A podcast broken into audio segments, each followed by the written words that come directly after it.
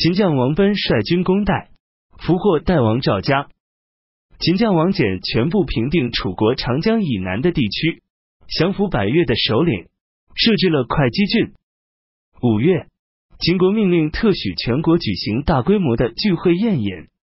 当初，齐国的君王后贤惠有才干，使齐国能小心周到的侍奉秦国，对其他各诸侯国奉守信义。齐国东靠大海，不与秦国相邻。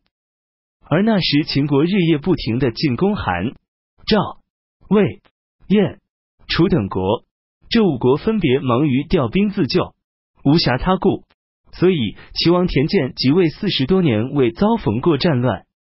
君王后即将去世时，告诫田建说：“群臣中可以任用的是某某。”田建说：“请让我把名字写下来。”君王后说：“好吧。”但等到齐王取来笔和木牍，准备记下他的话时，君王后却说：“我已经忘记了。”君王后去世后，后胜出任齐国的相国，他大量接受秦国为挑拨齐国君臣关系而施给他的金银财宝，而齐国的宾客进入秦国时，秦国又给予重金，使这些宾客回国后都反过来为秦国说话，劝说齐王去朝拜秦王。不必整治，修建用作攻战的防备设施，不要去援助那五个国家进攻秦国。秦国也即因此得以灭掉了五国。齐王将要动身往咸阳朝拜秦王嬴政，齐国的雍门司马营上前说：齐国所以要设立国君，是为了国家，还是为了国君自己啊？齐王说：是为国家。司马道：既然是为了国家才设立君王。那您为什么还要离开自己的国家而到秦国去呢？齐王于是下令调转车头返回王宫。即墨大大夫闻讯进见齐王说：齐国国土方圆数千里，军队数百万，现韩、赵、魏三国的官员都不愿接受秦国的统治，逃亡在阿城、真城之间的有数百人。大王，您将这些人收拢起来。交给他们百万之多的兵士，让他们去收复韩、赵、魏三国旧日的疆土。如此，就是秦国的临近关也可以进入了。楚国燕影的官员们不愿受秦国驱使，逃匿在南城之下的有数百人。大王，您将这些人聚集起来，交给他们百万人的军队，让他们去收复楚国原来的土地。如此。即便是武官也可以进入了，这样一来，齐国的威望得以树立，秦国则可被灭亡。这又岂只是保全自己的国家而已？但是齐王不接受这一建议。二十六年庚辰，公元前二百二十一年，秦将王奔率军从燕国向南进攻齐国，突然攻入都城临淄，齐国国民中没有敢于抵抗的。秦国派人诱降齐王，约定封给他五百里的土地。齐王于是便投降了。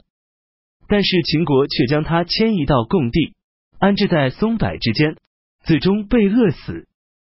齐国人埋怨君王田建不早参与诸侯国的合纵联盟，而却听信奸佞宾客的意见，以致使国家遭到灭亡。故为此编歌谣说：松树啊，柏树啊。使田建迁住共地饿死的是宾客啊！恨田建任用宾客不审慎考察。陈司马光曰：合纵连横的学说虽然反复无常，但其中最主要的是合纵符合六国的利益。从前先王封立大量封国，亲近爱抚各国诸侯，使他们通过拜会、探访来增进相互交往。用酒宴招待他们，以增进欢乐友好；实行会盟而增进团结联合，不为别的，就是希望他们能同心协力共保国家。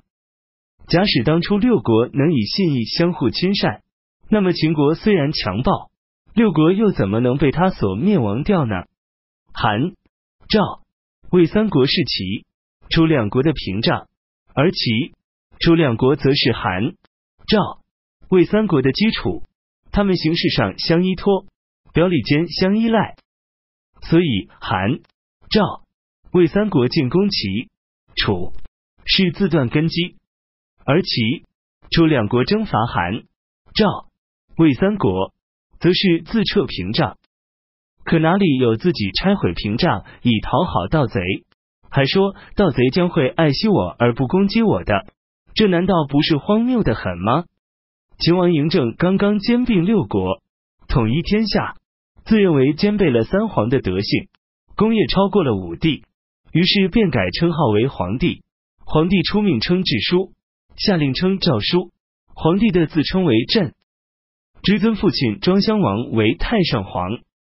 并颁布制书说，君王死后依据他生前的行为加定谥号。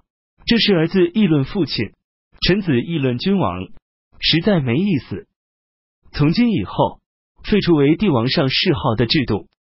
朕为始皇帝，后继者以叙述计算坤，称为二世皇帝、三世皇帝，以至万世无穷尽的传下去。